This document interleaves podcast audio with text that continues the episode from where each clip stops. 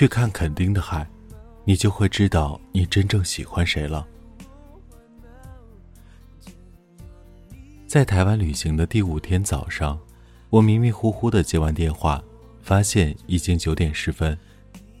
我迟到了预定的前往垦丁的拼车，从花莲到垦丁的班车一天只有一班，我必须要坐上它。幸好已经出发的司机愿意回头接我。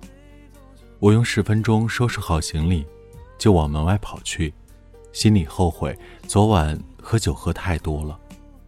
爬进车的时候，我一直在给车里的乘客道歉。坐在最前排的是一对情侣，中间一排是一家三口，最后一排是两位女生。晚到的我只能坐到最后一排了。坐下来没多久，旁边的女生塞给我一个炼奶的面包。她穿着土黄色的连衣裙，皮肤很白，眼睛很大，笑起来有酒窝。台湾的拼车服务很发达，不会只把乘客从花莲送到垦丁，还会在八个小时的车程里路过很多风景区，并给你下车游览的时间。这代表着我将要和车里的人，包括那个给我炼奶面包的女生，度过接下来的一整天。担当临时导游的司机想要活跃气氛，让车里的人依次自我介绍。轮到我了，我清了清嗓子说：“大家好，我叫甜心，天蝎座。”女生说：“我也是天蝎座。”我说：“O 型血。”我也是 O 型血。我说：“来到台湾，我还感觉蛮亲切的，因为我是一个客家人。”我也是客家人。我被他的欢呼搞得怪不好意思的。但在外地遇到一个和自己有那么多相似点的人，我们很快的熟了起来。我们开始了有一搭没一搭的聊着，后面我们还聊到昨天去了同一个景点，用了同一款防晒喷雾，甚至两人即将在垦丁住的地方都紧紧挨着。还记得我今早迟到但又成功的重新上车的那一段吗？之所以司机愿意回来接我，是因为。他把项链落在了酒店，司机不得不驶回他的酒店，才没有上高速。我们不断的重复，这也太有缘分了吧！很自然的，在第一个下车的景点里，我们走在了一起。而让他决定在接下来的景点都要和我走的原因，只是因为他觉得我拍照很好看。相机里本来只有我自己的视频录像。慢慢的，他的照片就装满了我的相机。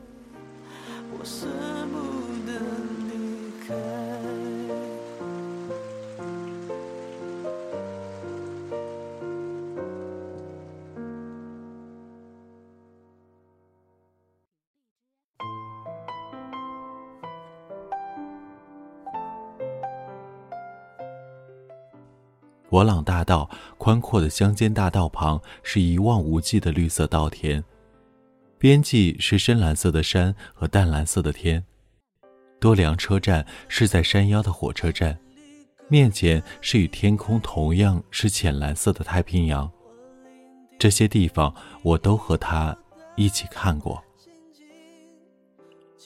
快到垦丁的时候，他问我：“和你一起玩还挺开心的。”你拯救了我的旅行，明天我还可以和你一起度过吗？可是我没有马上答应他的邀请，我说我还没有定明天的行程呢，明天再说吧。回到青旅，我趴在床上和群里的好朋友说着今天的事情，他们说很羡慕我，觉得这是艳遇。是啊，这是一场艳遇，可是。我为什么没有接受邀约呢？其实是因为我最近对一个女孩动心了。让我心动的有两件事。第一件事是那晚我和她说，我正要看一本关于台湾旅行的书，正在做做旅行攻略。她担心我在书上的资料是过期的，就在小红书上找了对应的资料，那天晚上，我们从深夜聊到了早上。第二件事依旧和小红书有关。在旅途中，我和他说，我现在到了哪个景点，他就会在小红书上搜索那个景点的信息和图片，然后介绍给我听。因为这两点对一个人动心，真是滑稽啊！但你还记得面前就是大海的多良车站吗？当他把截图发过来的时候，我刚好站在那张图片的视角。他有他专属的、不可替代的细心和温柔。但是到现在为止，我还没有见过他，甚至没有听过他的声音，不知道他的名字，所以我还不能在脑海里准确地拼凑出他的模样。我不确定，我是否真的喜欢他。睡醒，外面下起了大雨。我从来没有骑过机车，外面的雨也真的很大，所以还是决定和那两位女生一起出行好了。原来他要坐他朋友的后座，我自己开另一辆机车。交了租金后，他的朋友突然说不舒服，不想出去玩了。他说：“你愿意载我吗？”我说：“好像也没有别的办法了。”车子要启动了，我有些紧张。这是我第一次开机车，你不要玩手机了，扶稳。然后他把手搭在了我的肩上，他说：“好遗憾啊，竟然看不到晴天的垦丁。如果这里的风景是晴天的，那一定会更好看。”我说：“还很少人看到下雨的垦丁呢。”我们还是幸运的，出发喽。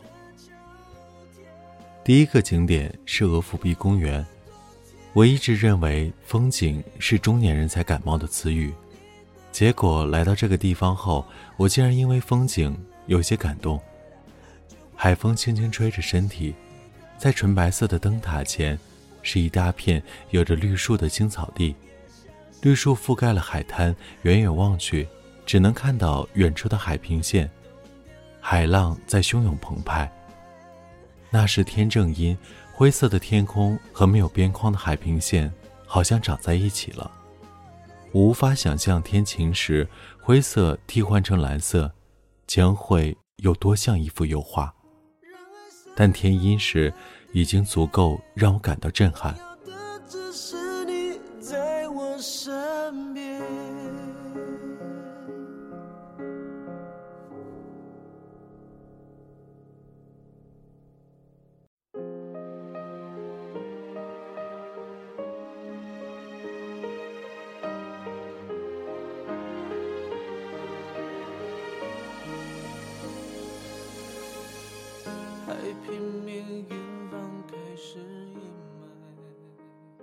在面向大海的时候，我把雨衣脱下来，铺在了湿漉漉的草地上。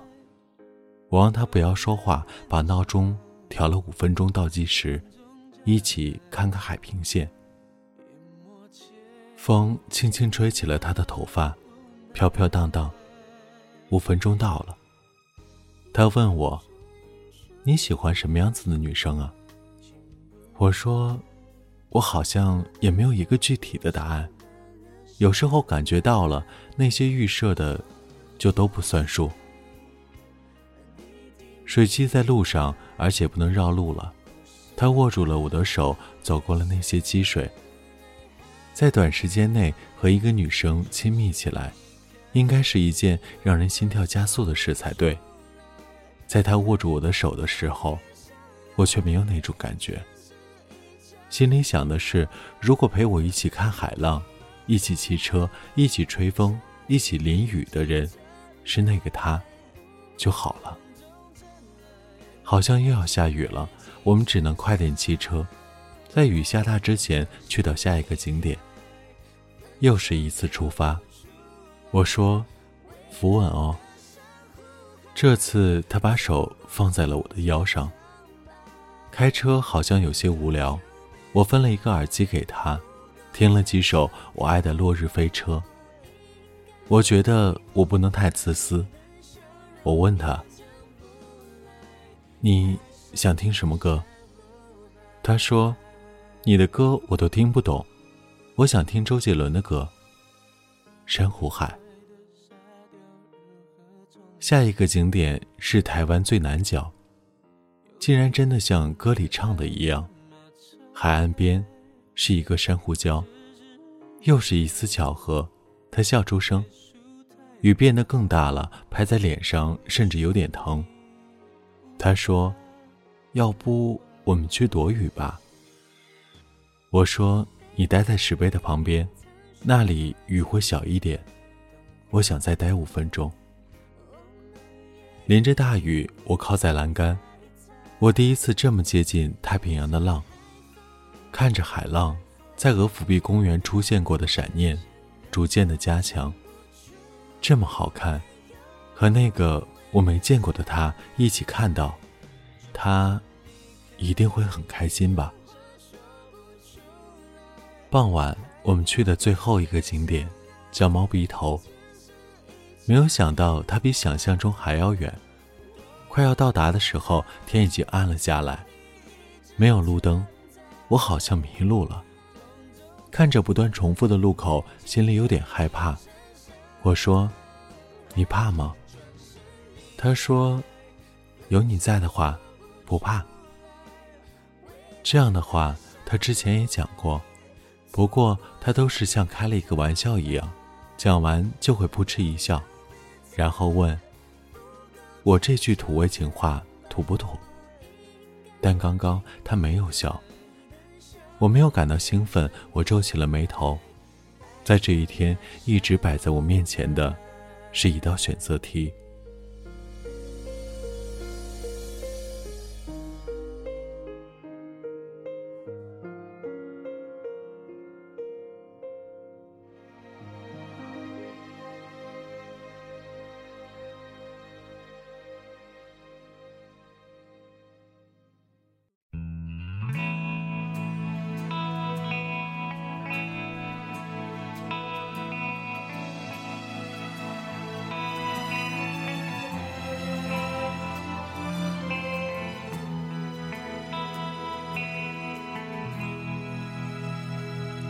怎么隐藏我的悲伤？选择 A，在这绝美的景色前接近他，吻他。选择 B，那个我从来没有见过的他。每一次看到绝美的景色，选择 B 的按钮都会越来越大。每次和身边的他接近，A 都会在一瞬间急速增大。过一会儿，心里就会产生莫名的愧疚感。我真的不知道自己是哪儿来的这种忠贞感。也许在一场意外的约会后，才会认真的想清楚，自己到底喜不喜欢心里的那个人。平时朋友们都说我是一个纠结的人，但在此时，这份执念就显得很坚定。吃晚饭的时候，我们偶遇了之前在景点认识的一对情侣。他说：“我刚刚看到你的女朋友，还不太确定是不是你。看到你，我才确定了。这也太巧了。”我没有来得及解释，他们就说了再见。我心里有些失落感。我觉得那个选择题好像有答案了。归还了机车。我还要去海边喝酒，那是一个私人海滩，离垦丁大街步行不到十分钟。他，也一起来了。海边的秋千飘飘荡荡，我和他坐在凉亭下，没有说话。海风潮湿了木椅，湿哒哒的。我说：“我最近喜欢了一个女生，虽然我还没有见过她，可是……”我好像喜欢上他了。他说：“是吗？那挺好的，遇上自己喜欢的人，挺难得的。”我说：“是啊。”这大概是我和他最后一段带有情绪的对话了。在那之后，我要比他提前一天离开垦丁，我们略显仓促的告别了。依旧在海边。雨后天晴的月亮悬挂在天上，默默的照亮海的边缘。我点开他的微信界面，鼓起勇气，拨打了他的电话。